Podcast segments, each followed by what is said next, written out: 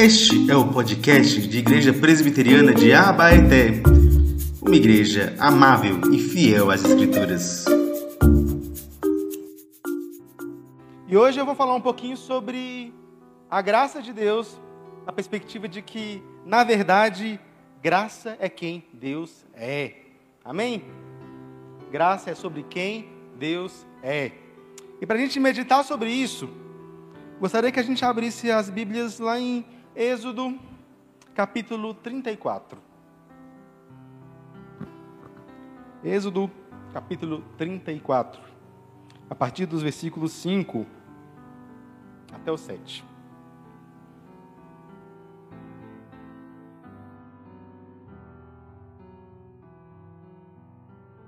Todos acharam? Sim? Vamos ler então com fé e esperança a palavra do Senhor que nos diz o seguinte: O Senhor desceu na nuvem e esteve ali junto de Moisés e proclamou o nome do Senhor. O Senhor passou diante de Moisés e proclamou: O Senhor, o Senhor Deus, compassivo e bondoso, tardio em irar-se e grande em misericórdia e fidelidade, que guarda a misericórdia em mil gerações, que perdoa a maldade, a transgressão e o pecado, ainda que não inocente o culpado, e visita a iniquidade dos pais dos filhos e nos filhos dos filhos, até a terceira e a quarta geração. Amém, irmãos? Vamos orar mais uma vez. Deus, muito obrigado, Pai, porque nós estamos diante da Tua palavra revelando quem Tu és a nós. Que essa revelação, que essa imagem da Tua glória, possa se fixar em nossos olhos, para que a gente possa conhecer a tua graça abundante no teu filho Jesus. É por nome dele que nós choramos e agradecemos. Amém.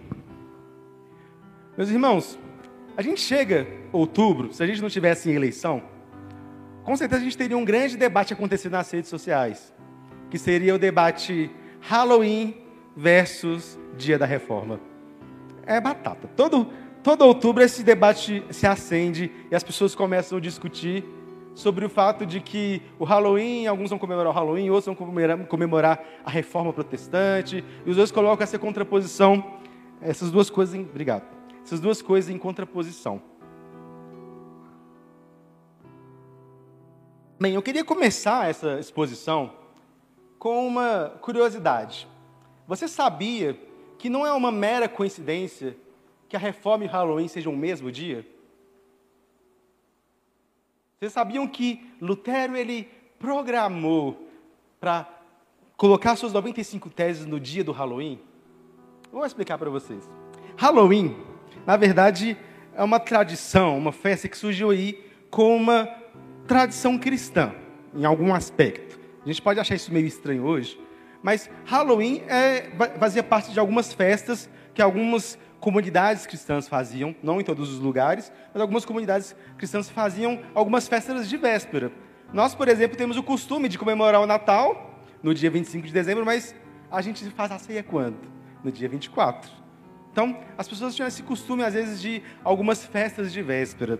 E o Halloween, que significa All Hallows Eve, né, que é uma contração de All Hallows Eve, que seria algo como a véspera de todos os santos, porque o dia de 1 de novembro é o dia que, na tradição é, católica romana e algumas outras tradições, vão comemorar o dia de todos os santos, que é uma espécie de homenagem aos homens santos do passado e que se tornou aí algo um pouco idólatra, nós sabemos muito bem. Mas o fato é que não é coincidência que Lutero tenha escolhido essa data para poder postar ali as suas 95 teses. Porque as 95 teses elas foram sobre um assunto muito curioso, as indulgências. O que é uma indulgência? A indulgência era uma forma que a Igreja Católica tinha criado ali na Idade Média para poder vender a graça de Deus. Era uma espécie de uh, salvação que podia ser comprada.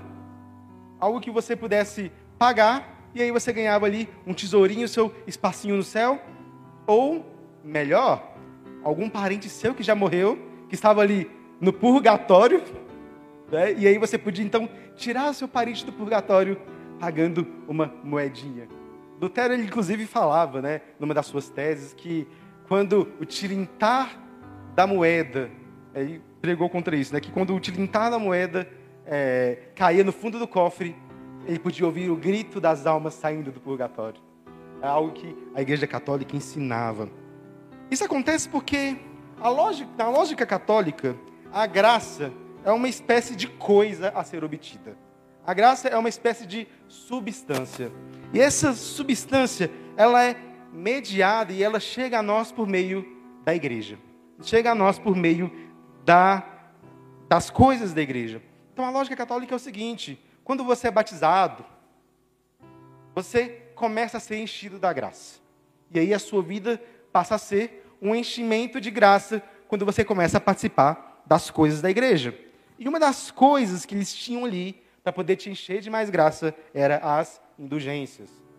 Era a forma como eles enxergavam. As indulgências, então, eram comprar a salvação, eram comprar a graça de Deus, era comprar o favor de Deus aos homens.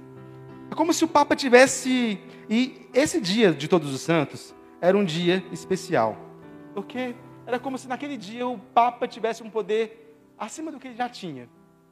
Como se naquele dia ele pudesse pegar toda a graça que estava com os santos ali, que tinham, afinal, eles são santos, então eles têm uma graça acumulada. Eles tiveram de sobra para poder alcançar o paraíso. Então, o que, que o Papa poderia fazer naquele dia? Pegar daquela graça que estava sobrando e imputar aos fiéis que compravam as indulgências. Era como se naquele dia, o dia de todos os santos, a indulgência fosse mais importante. Por isso então que Lutero ele escolheu esse dia. Escolheu o Halloween. Escolheu a véspera do dia de Todos os Santos para poder pregar suas 95 teses na Catedral de Wittenberg. Porque Lutero, ele redescobriu o Evangelho. E parte da sua redescoberta do Evangelho é também uma redescoberta da graça de Deus. De entender que a graça de Deus não era simplesmente uma coisa. Eles passaram a entender que a graça de Deus está mais relacionada sobre quem Deus é do que sobre, de fato, essa substância que pode ser adquirida, que pode ser alcançada. Então, a gente tem essa lógica católica, que funciona como se a graça fosse uma substância. Então, você podia ganhar ou perder graça à medida que você ia vivendo a sua vida. Você era batizado? Graça. Aí você, mais jovenzinho, participava da Eucaristia, graça. E aí você tinha mais graça. Aí, um dia lá você pecava. Você caía em algum pecado. E o que acontecia? Você perdia a graça. E aí você ia lá e se confessava. E o padre te absorvia. E aí você ganhava graça novamente. Então, a vida cristã era vista como um Ganhar e diminuir, perder. Ganhar, perder, ganhar, perder graça. Eles não tinham mais segurança da graça. Mas a redescoberta do Evangelho é uma redescoberta de que a graça não é uma coisa, mas é o próprio Deus vindo ao nosso encontro. Na perspectiva reformada, meus irmãos, a gente tem aquilo que a gente chama de os meios de graça. Na perspectiva católica, os meios de graça são esse modo onde você ganha essa graça, essa substância. Mas para nós, os meios de graça, que são a escritura, o batismo, a ceia, a oração, não são tanto modos de você ter graça e ter essa graça sendo acumulada em você para que você chegue a um patamar de santidade. Quando a gente realiza essas coisas, nós não estamos recebendo graça como quem recebe uma coisa, mas nós estamos recebendo graça como quem está indo ao encontro de alguém. Os meios de graça não são nada mais, nada menos do que você se encontrar com o próprio Deus. É o Senhor que te encontra no batismo, é o Senhor que te encontra na oração, é o Senhor que te encontra na palavra, é o Senhor que te encontra na ceia. E quando a gente participa dessas coisas, nós não estamos simplesmente tendo uma substância incorporada ou infundida em nós, mas nós temos um encontro real e verdadeiro com o Senhor que nos transforma dia após dia. E o que eu quero fazer você entender essa noite é que a graça de Deus, essa graça abundante, vem de um Deus que é abundante. de um Deus que é graça. A graça de Deus é essa disposição dele em amar, perdoar, livrar o povo, livrar aqueles que não merecem. A graça é um favor imerecido, é um favor imerecido porque Deus parece gostar de abençoar, de amar pessoas que não merecem. Esse é o ponto aqui. Entender que a graça é um atributo de Deus. Que a graça é parte de quem Deus é. Que a graça é algo que, que Deus faz em nós. Isso quer dizer, meus irmãos, que a graça não é algo que existe por causa do nosso pecado, mas é algo que existe por causa de quem Deus é.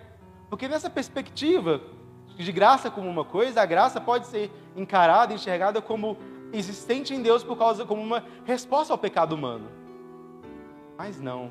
Quando a gente passa a encarar a graça como um, um atributo, como parte fundamental de quem Deus é, a gente começa a entender que a graça, na verdade, é anterior a tudo isso. Deus é gracioso em sua essência. Então, onde a gente vê graça por todos os lados? Em tudo aquilo que Deus faz. Quando Deus cria, Deus ele é generoso com a sua criação. Ele cria as coisas em abundância. Ele cria o mundo com exuberância de beleza, com exuberância de majestade. Porque isso é quem ele é. Ele está revelando ali a sua glória, revelando a sua beleza. E isso é graça. A graça não começa depois do pecado humano. A graça começa com o próprio Deus criando. Ele não precisava criar, mas a própria criação é um ato de graça. A própria criação é Deus trazendo o mundo à existência que ninguém merecia, porque no final das contas ninguém existia para merecer alguma coisa. Então Deus simplesmente traz as coisas à existência como um ato de graça, como um ato de bondade, como um ato simplesmente de beleza, para ele se deleitar nessa exuberância toda. Então a graça é algo que pode ser visto em todos os cantos, porque a graça é um ato de Deus por nós. A sua disposição em abençoar generosamente os homens. Isso é a graça. E esse texto que está diante de nós, no livro de Êxodo, é um livro, é um texto que nos vai mostrar profundamente isso, de que a graça está no fundamento de quem Deus é. E aí que a gente precisa entender um pouco esse contexto maior do livro de Êxodo. Esse contexto maior que está aqui. Porque o grande drama é que Deus escolheu para si um povo. Um povo para amar, um povo para ser alvo da sua graça. E esse povo, então, está escravo no Egito. Esse povo, então, está ali sofrendo e Deus então decide graciosamente libertar o seu povo com mão poderosa. Ele então chama Moisés e escolhe Moisés como esse mediador entre ele e o povo para guiar esse povo à terra que ele tinha prometido a este povo, a terra que ele prometeu a Abraão, Isaac e Jacó. Então o que Deus está fazendo aqui é uma espécie de salvação do povo, é uma espécie de graça. Ele está aqui tentando mostrar como a graça dele é poderosa para libertar o povo. E o povo vê essa graça abundante de Deus de maneira poderosa em vários atos, em vários feitos. Eles veem, por exemplo, a graça de Deus sendo manifestada nas pragas do Egito, vendo os seus inimigos sendo derrotados, praga após praga. Eles, vê, eles veem Deus os libertando na morte dos primogênitos e ali na libertação final. Eles veem Deus agindo graciosamente para com eles quando Deus abre o mar vermelho e eles então podem passar por ali e de fato serem livres daquela escravidão. Eles veem a graça de Deus no cuidado de Deus para com eles, que fazia cair pão do céu, maná, as codornizes, a coluna de fogo que aquecia eles no frio do deserto, as nuvens que ali representavam a presença de Deus e que cobriam o povo daquele sol escaldante e marcava a presença de Deus no meio do povo. Tudo ali tinha era marcado e estava com graça. Mas o que é mais chocante no livro de Êxodo, mais chocante do que essa graça, é a resposta que o povo havia dado a essa graça. Porque aquele povo representava também um coração ingrato, um coração que não conseguia reconhecer essa graça de Deus. Tudo o que Deus fazia era por eles, de alguma maneira, mal interpretado. Caía pão do céu, E o que o povo fazia? Começava a reclamar, falava assim: esse pão aqui já, já estamos cansando dele. Eu queria voltar para o Egito porque lá a gente tinha cebolas. É um texto que me indigna muito, porque, gente, você trocar sua liberdade por uma coisa como cebola, eu entenderia se fosse um filé mignon, mas cebola. Mas é uma coisa que me indigna muito, porque a gente vê essa troca o tempo todo. Deus, ele vai agindo com misericórdia, vai agindo com graça, mas aquele povo fica com o coração cada vez mais duro, reclama de tudo. Ah, nós estamos andando demais nesse deserto. Ah, nós estamos com sede. Ah, nós vamos morrer aqui. No meio desse deserto, Deus nos tirou do Egito para a gente morrer aqui. Todo mundo no meio do deserto. Tudo eles reclamavam. Até que chegou ao ponto de um o grande ápice da desobediência, do modo como eles interpretavam mal Deus. Foi quando então Deus chama Moisés para subir ali no monte para receber a lei. E Moisés vai ali receber a lei. E o que o povo faz embaixo? O povo simplesmente fala: vamos juntar tudo de ouro que a gente tem, vamos fazer um bezerro de ouro e vamos adorá-lo como Deus que nos tirou do Egito. Perceba, meus irmãos, eles estavam reduzindo Deus a um ídolo. Eles estavam pegando a Deus e tentando transformá-lo em um ídolo, transformando um bezerro de ouro para ser adorado como se fosse o próprio Deus. E aqui a gente entende que o grande problema desse texto, o grande problema que está aqui diante de nós, no livro de Êxodo, é que essa forma era que o povo tinha uma forma errada de enxergar a Deus.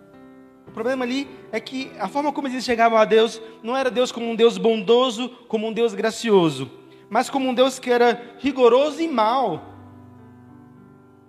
Eles não entendiam que Deus era generoso naquilo que ele entregava.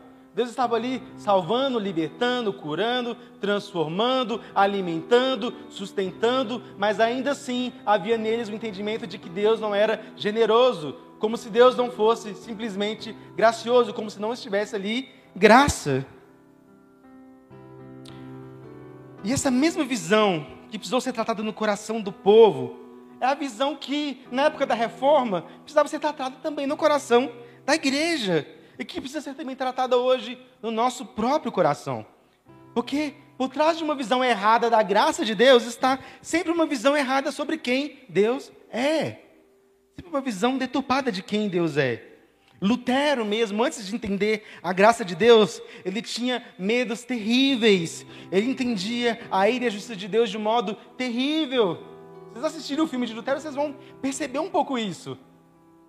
Ele tinha ali traumas terríveis, medos terríveis.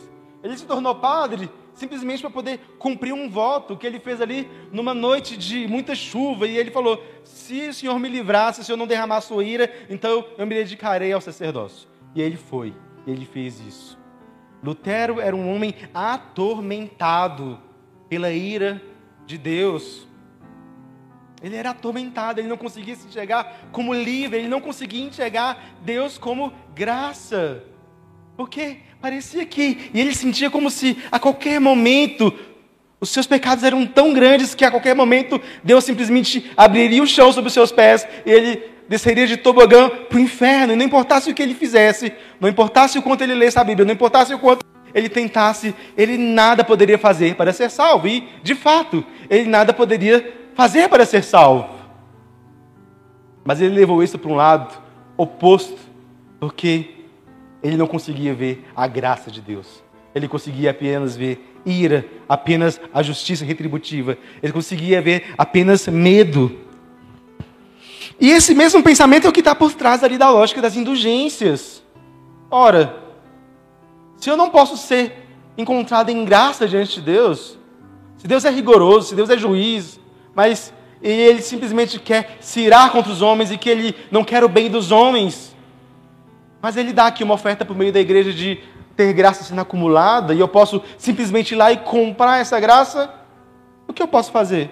Ir lá e comprar essa graça.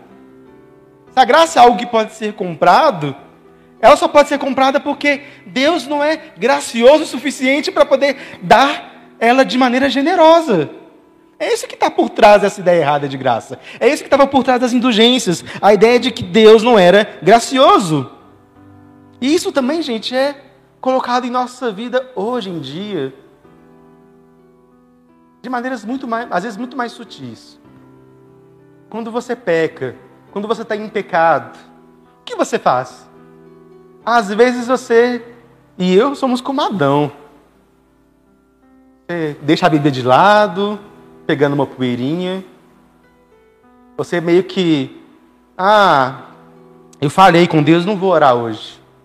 Porque Deus não está se agradando de mim hoje, então, se eu chegar para falar com Ele, vou correr o risco de Ele me fazer cair durinho no chão. A gente às vezes vai desenvolvendo esses tipos de medo, como se a graça de Deus, como se o próprio Deus ele simplesmente não pudesse nos perdoar. Mas se a gente entende que a graça de Deus é algo que Deus é, é um atributo dele, então a nossa primeira reação ao, ao, ao cair em pecado, ao invés de ser simplesmente fechar a Bíblia, simplesmente correr de Deus, seria o contrário, seria correr para Deus. Porque se o seu coração está de fato aberto, generoso e gracioso para conosco, então nós podemos correr e encontrar graça diante dele. E é mais ou menos isso que esse texto vai ser visto, porque Moisés aqui está conseguindo ver algo que nós não conseguimos ver. Moisés está aqui contemplando algo que nós não conseguimos contemplar. Porque o que acontece é que depois desse bezerro de ouro ser construído, Deus ele acende a sua ira, ele acende ali o seu juízo. E então Deus ele diz que não vai nem mesmo andar mais com o povo.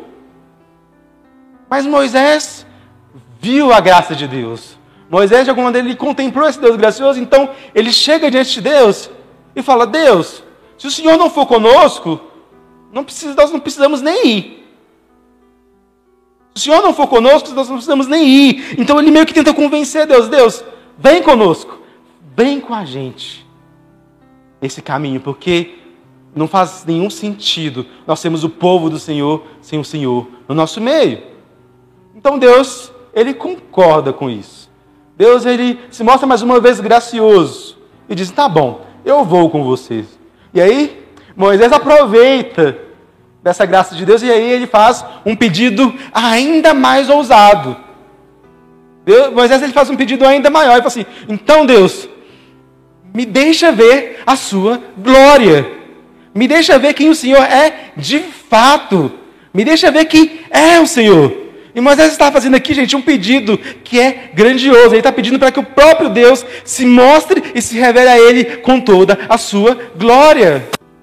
A glória é uma palavra que do hebraico quer dizer peso, quer dizer a presença, quer dizer algo que está ali acontecendo e que Deus se revela e aquilo ali transforma todo o ambiente. E Deus fala: Olha, eu não posso mostrar a minha glória a você porque o homem que ver a minha glória quem me vê como eu sou, quem me vê em toda a minha glória, morrerá. Irá perecer, porque a minha glória é grande demais. Mas eu vou te conceder um pouquinho desse desejo. Tem uma rocha ali, que tem uma frista. E eu vou passar de costas. E você vai poder ver ali uma frestinha da minha glória, um, uma pitadinha, um pouquinho da minha glória. O suficiente para que você entenda quem eu sou, mas que não te mate. Então, Deus ele faz isso. E esse texto aqui, então, de Êxodo 34, é justamente esse momento. Esse momento em que Deus passa, esse momento em que Deus desce, esse momento em que Deus se revela, e ele passa ali naquela frente. E Deus então fala a Moisés quem ele é de fato quem Ele é de fato, quem Ele é em toda a sua glória, quem Ele é na sua plenitude. E o que Deus diz?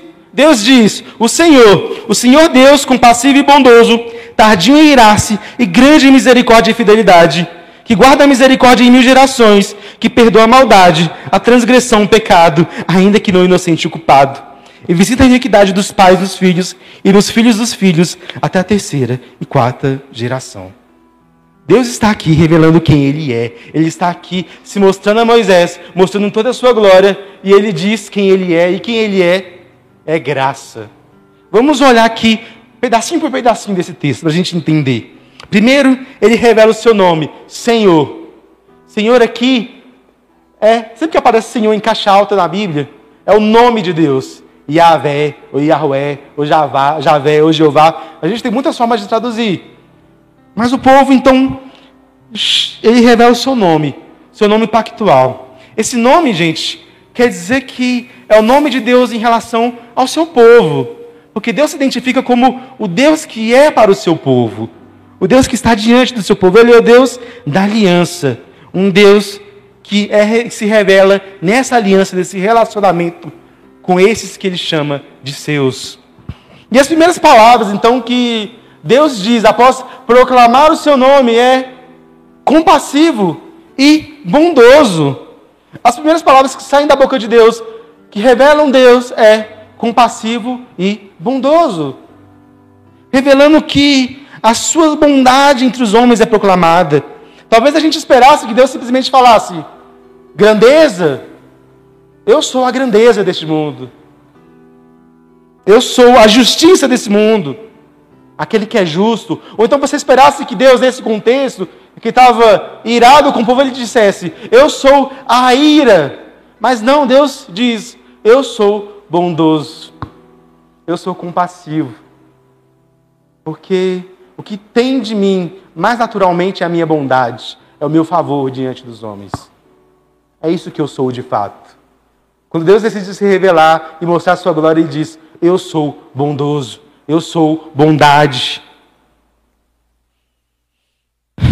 Ele é disposto a nos abençoar. É isso que ele está dizendo. Eu sou o Deus que é disposto a abençoar vocês. Ele diz: Tadinho irar-se. E a palavra no hebraico aqui seria algo como de narinas longas.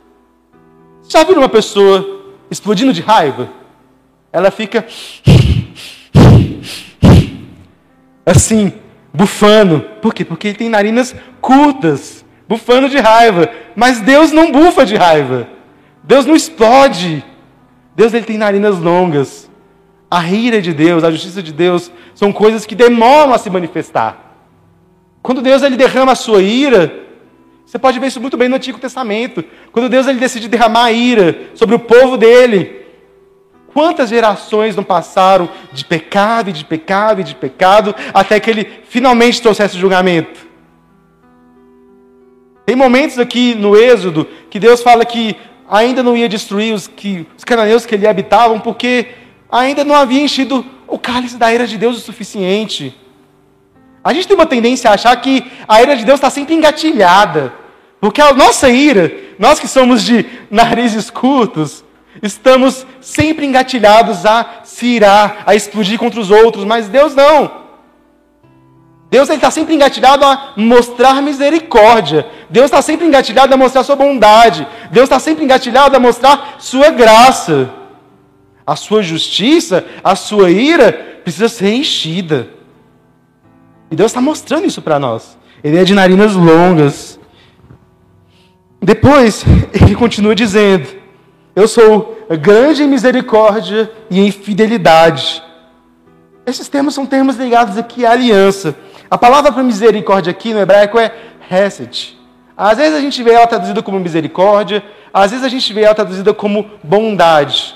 Mas uma tradução que seria mais específica seria algo como amor leal é algo como o amor que Deus tem somente pelo seu povo. O amor que Deus tem que é decorrente da sua aliança, decorrente da sua fidelidade.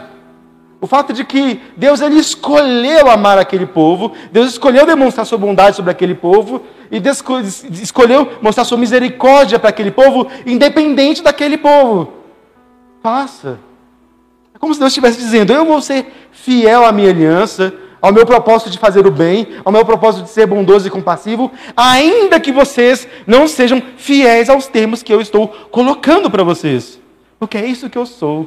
Eu sou bondoso, eu sou misericordioso, eu tenho uma aliança, e essa aliança está fundamentada no fundo do meu ser. E é isso que ele está ensinando aqui. E aí então ele mostra que ele fala: Eu guardo a misericórdia em mil gerações, que perdoa a maldade, a transgressão e o pecado.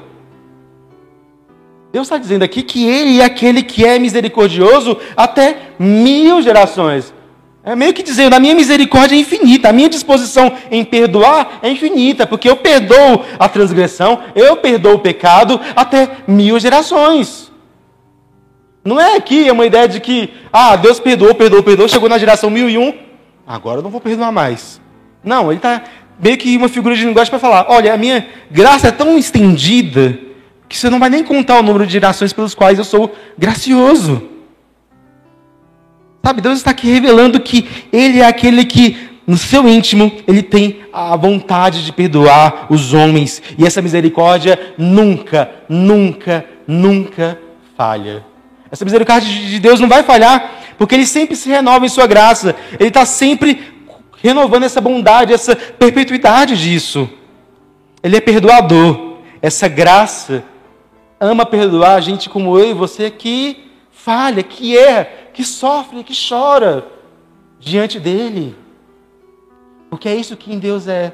É alguém que perdoa, alguém que ama, é isso que flui mais diretamente dele. E aqui ele termina o texto de uma maneira que para a gente pode ser às vezes um pouco confusa, porque diz: ainda que no inocente culpado, e visita a iniquidade dos pais dos filhos, e nos filhos dos filhos, até a terceira e a quarta geração. Deus está dizendo aqui: olha, eu sou bondoso, eu sou misericordioso, a minha graça é infinita. Mas isso não dá autorização para vocês brincarem com isso. Porque eu também, eu sou bondoso, mas eu não sou bonachão. Eu sou um Deus também que eu derramo juízo. Ele demora a vir. Mas quando ele vem, é isso que Deus está dizendo aqui. Olha, meu coração está inclinado a amar vocês, a perdoar, a ser gracioso. Mas não brinquem com isso. Eu também sou aquele que não inocente o culpado. Eu sou aquele que visita a iniquidade dos pais, dos filhos, até a terceira e a quarta geração. Ou seja, eu estou disposto a punir até a terceira ou quarta geração, se for preciso. Mas perceba que ao mesmo tempo que Deus está aqui proclamando a sua justiça retributiva, quando a gente compara com o que ele disse antes, parece um pouco, parece um pouco não, parece muito contraditório. Porque ele julga e ele se ira até a terceira ou quarta geração, mas a sua misericórdia vai até mil. Deus está querendo dizer que é o seguinte: eu sou justo e eu vou aplicar minha justiça, e quando aplicar, vai ser algo sério. Mas a minha misericórdia é maior, a minha graça é maior. Porque quem eu sou de fato, quando eu quero mostrar a minha glória, é isso: é graça. Deus não quer que a gente brinque com o pecado, Ele quer que a gente se arrependa sinceramente. Por isso, então, Ele coloca aqui, que quando Ele se revela, algo para lembrar que, sim, Ele é justo, mas a minha disposição primária, quem eu sou de fato, é graça. A graça está no âmago do meu ser. É isso que Deus está dizendo e revelando aqui para nós. Porque quando então Deus decide revelar a sua glória para Moisés, o que ele encontra, o que ele acha? Graça. É graça sobre graça.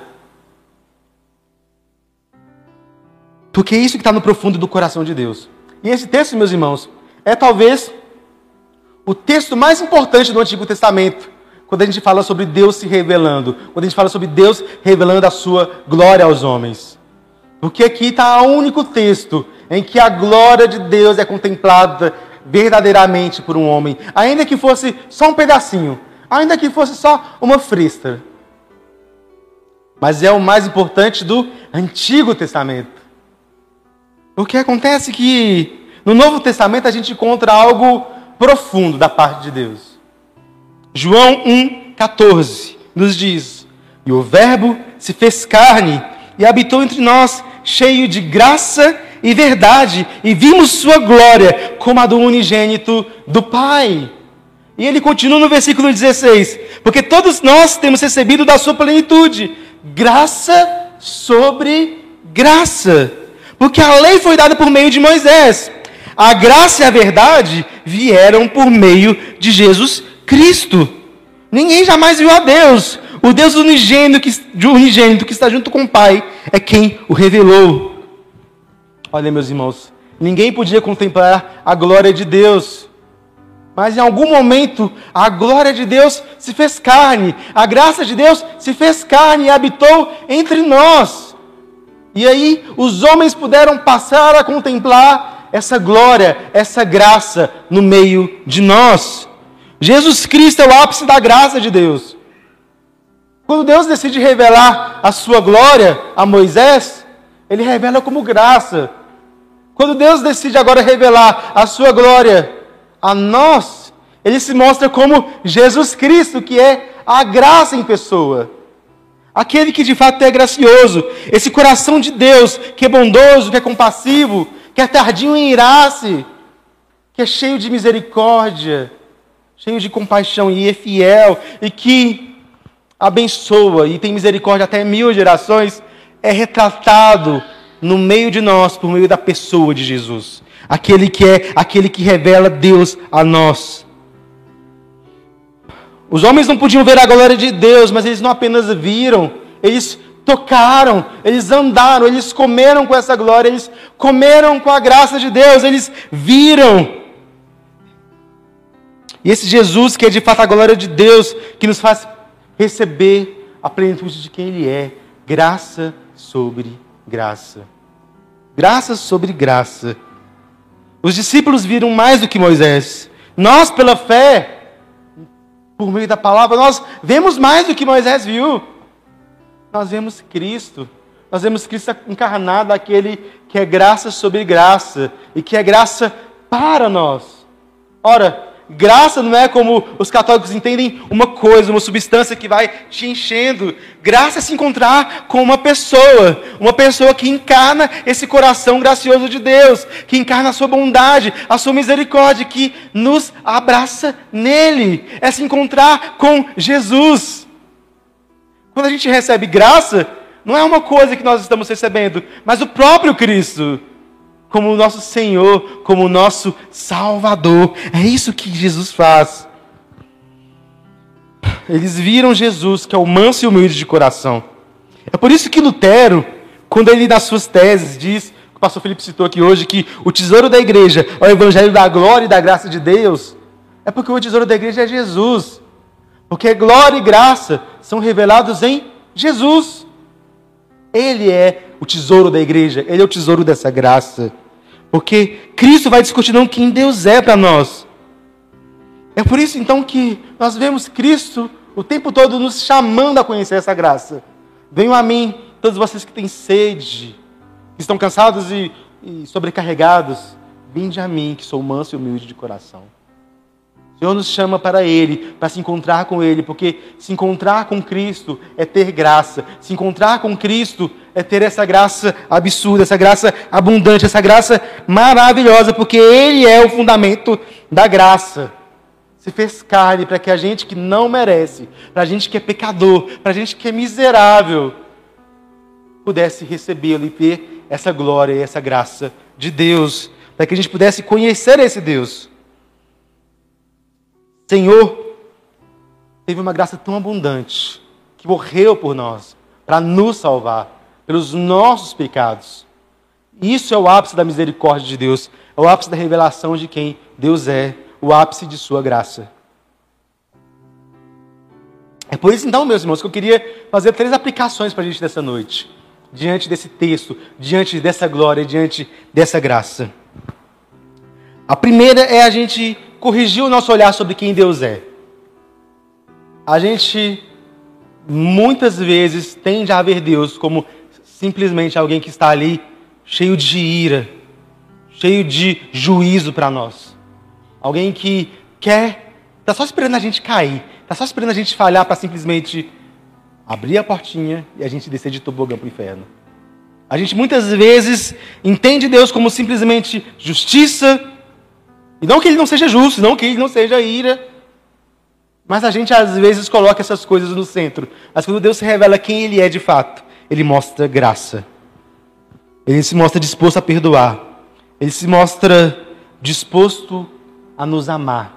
Se a gente entende então que graça é quem Deus é, a gente não tem mais esse medo. A gente não cultiva mais esse medo.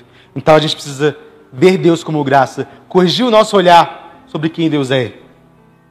Como consequência disso, nós precisamos também nos ver como homens e mulheres necessitados da graça de Deus. Segunda aplicação, se ver como alguém que é necessitado da graça, alguém que precisa dessa graça. Uma coisa que Jesus deixa muito claro é o fato de que ele veio para pecadores. Jesus ele veio para pecadores. Jesus veio para aqueles que se entendem como pecadores. Jesus não veio para poder simplesmente acariciar o nosso senso de autojustiça. Não. Jesus ele veio para gente que peca, para gente que erra, para gente que sofre. E nós precisamos nos entender nesse sentido, como pecadores, sofredores que estão precisando da graça de um Deus que é gracioso. Isso é importante porque quando a gente se entende como pecador, a gente se humilha diante de Deus, porque Deus resiste ao soberbo. Essa ira de Deus, que não está engatilhada, ela vai ser derramada sobre aqueles que se consideram superiores, não necessitados dessa graça. Essa ira de Deus, que vai até três ou quatro gerações, vem sobre aqueles que se entendem como orgulhosos, como bons o suficiente, como aqueles que não precisam de graça. Porque Deus resiste ao soberbo, mas dá graça aos humildes. E por fim, a terceira aplicação é provar dessa graça independente das circunstâncias, porque se graça é quem Deus é, se graça é o coração de Deus, disposto a nos perdoar até mil gerações, disposto a, a nos mostrar e se abrir diante de nós, a graça de Deus é algo que nos traz mais para perto dele, independente da circunstância. Muitas vezes a gente não recorre, não recorre à graça porque a gente coloca empecilhos diante de Cristo. A gente não vê esse coração gracioso diante de nós. A gente diz: Deus, eu sou pecador demais. Ou eu sou difícil demais. Ou meu pecado é grande demais. Mas Jesus diz: Todo aquele que vier a mim, de modo nenhum eu lançarei fora. Meio que mostrando que não importa qual é a nossa dificuldade, o nosso pecado, o nosso problema, Ele sempre está disposto a perdoar, Ele sempre está disposto a dar graça, desde que você então venha a Ele e recorra a Ele e beba dessa fonte e beba dessa graça. Amém, irmãos? Corrija seu olhar sobre Deus, se entenda como alguém necessitado da graça e prove dessa graça constantemente. Oremos então, para que essas verdades sejam viviciadas por nós. Ó Deus, nós estamos diante dessa revelação sublime do Senhor, ó Pai. Essa revelação da Sua glória, essa revelação da Tua graça no Teu Filho Jesus. E o Senhor nos ajude a entender e compreender o Seu coração gracioso, o Seu coração amoroso, o Seu coração aberto a nós, ó Pai. Que nós não tenhamos medo do Senhor, mas que nós tenhamos confiança na tua graça, na tua misericórdia, para os nossos momentos de crise, para os nossos momentos de dificuldade, para os nossos momentos de pecado, para os nossos momentos de certezas, que a gente possa simplesmente confiar, aprender a confiar no teu filho Jesus, aprender a confiar de que essa descrição que é feita do Senhor aqui é verdadeira de que nós podemos ver a sua glória, de que nós podemos ver a sua graça, de que nós podemos viver o Senhor em profundidade. Deus nos livre de entender a graça do Senhor como algo que a gente possa comprar, como algo que a gente possa conquistar, mas como simplesmente graça, favor imerecido do Senhor, como o Senhor abrindo o seu coração a nós, para que a gente venha ao seu encontro. Ó Deus, nós te agradecemos, te adoramos. Amém. Amém.